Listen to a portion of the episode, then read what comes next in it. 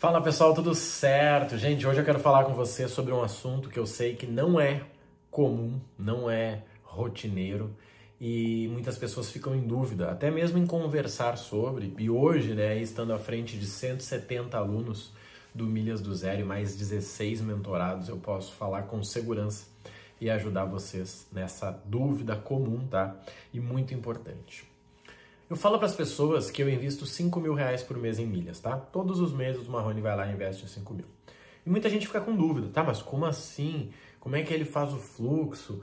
Cara, como é que eu posso fazer? Mas como que ele vende? Normal, tá? Só que assim, eu não falei que eu vendo.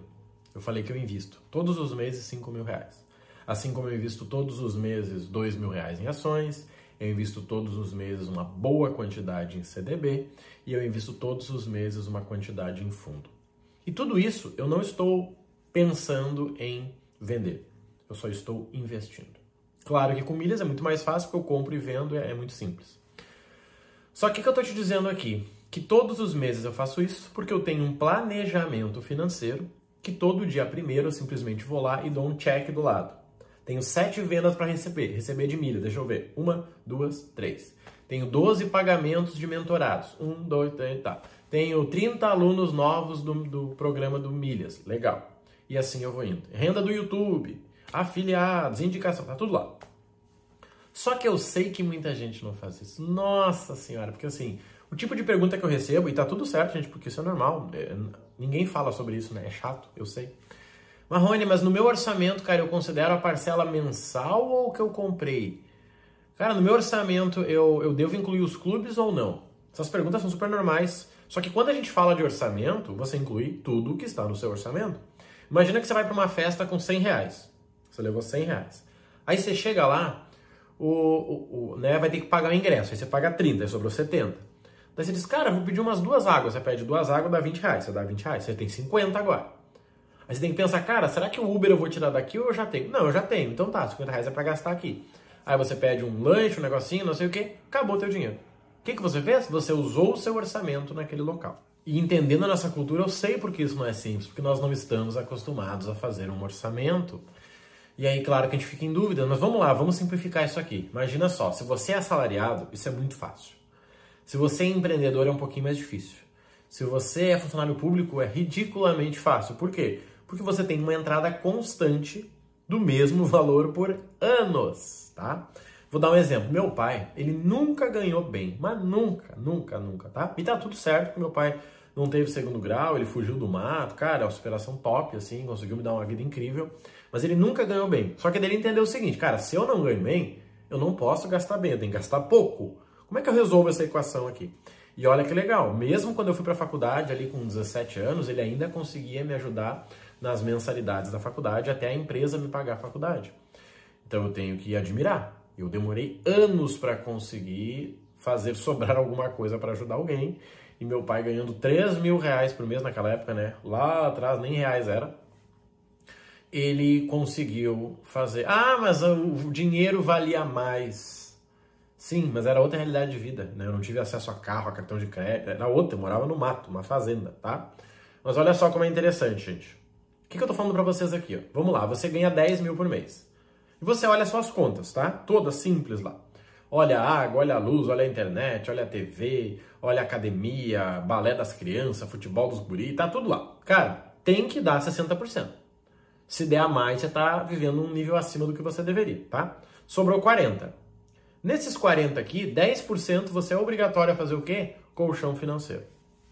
O que é um colchão financeiro? É você poder se deitar em paz. É isso.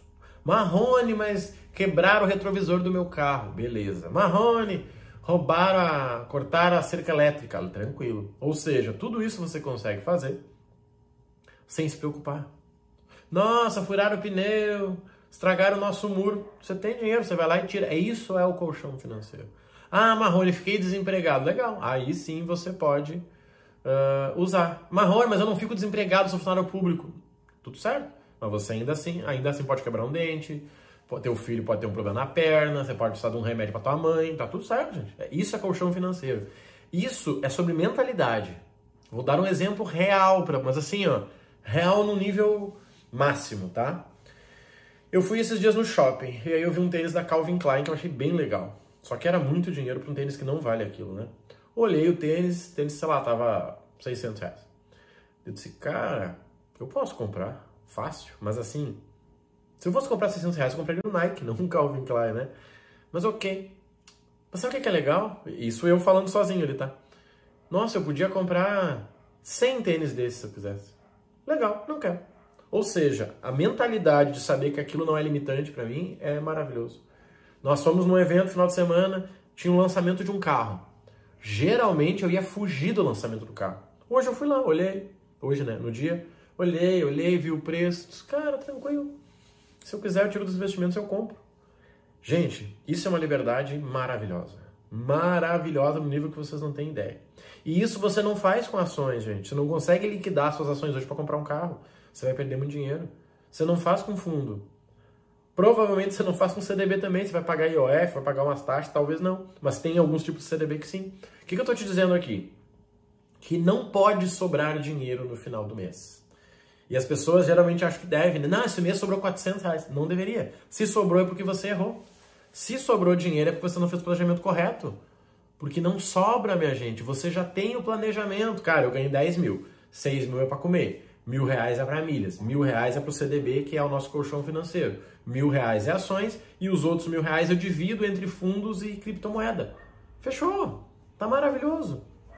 Nossa, mas sobrou 5 mil. Peraí. Se você ganha o mesmo salário, não pode sobrar de 5 mil, você esqueceu de pagar alguma conta. Só que eu vejo muita gente que só investe o que sobra. Ah, Marrone, cara, esse mês sobrou 400 reais aqui, ó. E aí eu queria investir. Cara, não. Não é assim que funciona o investimento.